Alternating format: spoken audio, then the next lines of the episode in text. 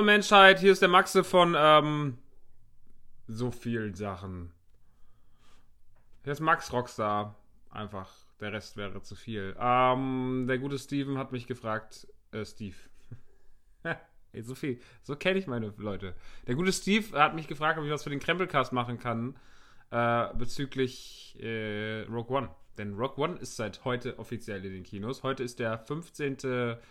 Äh, und auch heute kommt außerdem noch äh, Super Mario Run fürs iPhone. Und jeder guckt die ganze Zeit aufs iPhone und wartet, wann diese Nachricht aufploppt und sagt, du kannst jetzt spielen. Ich habe gedacht, wenn ich aus dem Kino komme, kann ich das direkt zocken. Aber war nicht so. Ähm, Star Wars und Mario an einem Tag. What a time to be alive. Naja, auf jeden Fall äh, Star Wars Rogue One. Ich habe ihn jetzt zweimal gesehen. Ich habe ihn am Montag in der Pressevorführung gesehen und heute Nacht dann nochmal ähm, bezüglich, äh, weil ich es liebe, Karten zu kaufen, weil ich will mit meinem besten Freund, dem Osman, äh, ins Kino gehen und wir wollen uns äh, Popcorn kaufen und diese komischen Becher und diese 3D-Brillen, die viel zu teuer sind, äh, die im Star Wars Design sind und wir wollen das halt einfach so erleben. Das haben wir jetzt letztes Jahr gemacht, haben wir dieses Jahr gemacht. Damit ist es offiziell Tradition. Ähm, und jetzt habe ich ihn zweimal gesehen. Ich habe ihn einmal auf Englisch gesehen, einmal auf Deutsch. Englisch war die Pressevorführung heute Nacht dann auf Deutsch. Ähm, und ich fand ihn sehr, sehr, sehr, sehr gut. Ich finde ihn, ähm, er macht sehr, sehr viel richtig. Er macht nicht alles richtig. Er muss einen neuen Weg einschlagen. Er hat eine wahnsinnig große Aufgabe, denn er muss ähm, eine Brücke schaffen zwischen Star Wars Episode 3 und 4. Ähm, Episode 4 ist, ist einer der besten Filme der Welt, Episode 3 nicht. Ähm, Episode 3 hat ein paar Sachen richtig gemacht, viele Sachen auch falsch. Ähm, jetzt muss er den Film nicht nur mit darüber hieven, sondern er muss auch noch einen direkten Anknüpfpunkt schaffen. Um, ähm, und das macht er meiner Meinung nach mit Bravour. Äh, Rogue One ist sehr, sehr düster.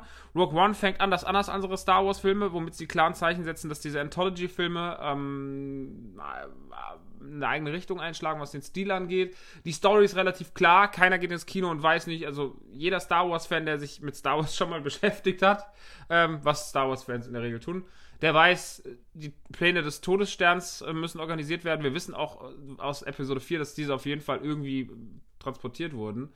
Ähm, und wir wissen auch, dass man sagt, dass viele Leute für diese Pläne gestorben sind. Also wissen wir ungefähr, dass diese Rogue One-Truppe wahrscheinlich eher so eine Art Suicide Squad wird, wenn sie dann darüber geht. So, so wird es auch ein bisschen, also jeder Charakter kriegt so ein kleines Introducing, so, aber kein großes, kriegt nicht viel Hintergrund. Man räumt äh, weder Cassian noch, äh, wie heißt der, der Pilot nochmal, der, der auch bei The Night Of mitspielt, der, der, der, der, der Pakistaner, Pakistani, weiß ich nicht mehr, Bok, Bok, glaube ich, im Film.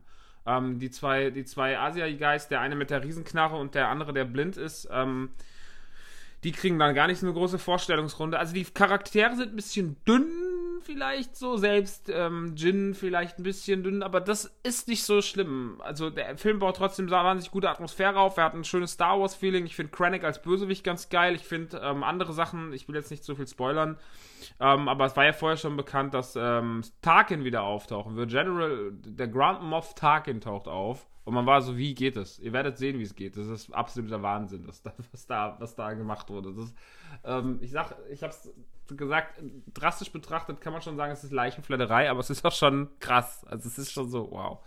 Ähm, ja, also da passiert viel. Ich, die Charaktere haben nicht die, wie gesagt, nicht die größte Deepness äh, für einen Star Wars-Film. Das hat Episode 7 meiner Meinung nach besser gelöst. Ähm, aber das hier ist auch kein Episode 7. Episode 7 hat eine viel schwierigere Tradition, denn er muss die Filmreihe weiter fortführen, ähm, die so als das größte, größte Werk in der Filmgeschichte gilt. Also zumindest 4, 5, 6. Ähm, und ja, und muss noch die, muss noch die Fehler wegmachen und den, den, den, den Boden wischen von dem, was, was Episode 1 bis 3 übergelassen haben bei den Menschen. Ja. Und ähm, das ist eine sehr schwere Aufgabe gewesen, die 7 hatte. Rogue One hat es ein bisschen leichter. Rogue One muss zwar zwei große Filme verknüpfen, ist, ist immer aber nicht böse, wenn er die Tradition scheiße fortsetzt, äh, sondern er muss nur ein gut, gutes Gefühl bei ihm auslösen beim Zuschauer und das schafft er. Auch wenn er die ersten dreiviertel Stunden ein bisschen braucht, um reinzukommen, hat mir aber beim zweiten Mal jetzt auch besser gefallen, zum Beispiel der Anfang, den konnte ich mehr genießen. Und die zweite Hälfte ist ja dann eigentlich eh nur Schlacht. So, und da ist halt einfach Star Wars in seiner, also da ist der Name Star Wars halt sowas vom Programm, das ist der Wahnsinn. Also die zweite Hälfte ist das Beste, was ich dieses Jahr im Kino ja gesehen habe. So.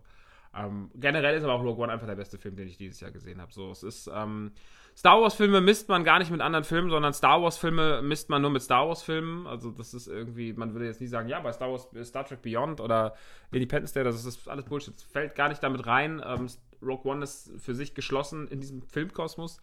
Ähm, und deswegen genießt man Star Wars immer anders als andere Kinofilme. So geht es mir zumindest. Und ich glaube, jedem, dem Star Wars so heilig ist, äh, wie zum Beispiel mir, der hat damit besonders viel Spaß. Ähm, ja, ich kann den sehr, sehr empfehlen. Ich hatte sehr, sehr viel Spaß damit. Man darf trotzdem keinen typischen Star Wars erwarten, sondern eher so einen Zwischenhappen, der sich an dem ganzen Star Wars-Feeling bedient, mit einer bisschen anderen Musik, bisschen anders aufgezogen, bisschen anderes Character Introducing. Ähm, und dann kriegt man was, was sehr, sehr, sehr viel Spaß macht, mit einer sehr, sehr guten Atmosphäre. Und ähm, deswegen kann man problemlos sagen, dass das Ding äh, gut ist und dass es erfolgreich sein wird. Und äh, das freut uns alle sehr. Und ähm, Disney darf so weitermachen.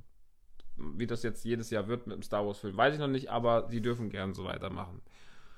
Gut, ich glaube, das war mein kurzes, Ur kurzes Urteil. Mehr kritische Punkte, was man hätte anders machen können und sowas habe ich auch noch ein bisschen im Auge. Also, was man hätte anders machen können. Wir können ja nicht mal ein Brett in die Wand nageln. Aber andere Leute, wenn wir Filmemacher wären, dann, dann äh, hätten wir vielleicht ein, zwei Sachen noch. Oder hätten wir dem, hätten wir gesagt, du pass mal auf, mach's doch vielleicht mal so und so noch. Ähm, ja. Ich habe ganz schön laut geschluckt gerade, gell? Haben du es gehört? Ja, egal. Ähm, das soll es gewesen sein. Das war wieder ganz schön hektisch, gell? Na egal. Wenn ihr mehr von uns hören wollt zu Rogue One, wir haben einen Autokino-Podcast gemacht. Der erscheint diesen Samstag am 17. 17. Hört es oder lassen Sie das. Viel Spaß mit dem Krempelcast. Grüße an Steve. Tschüss.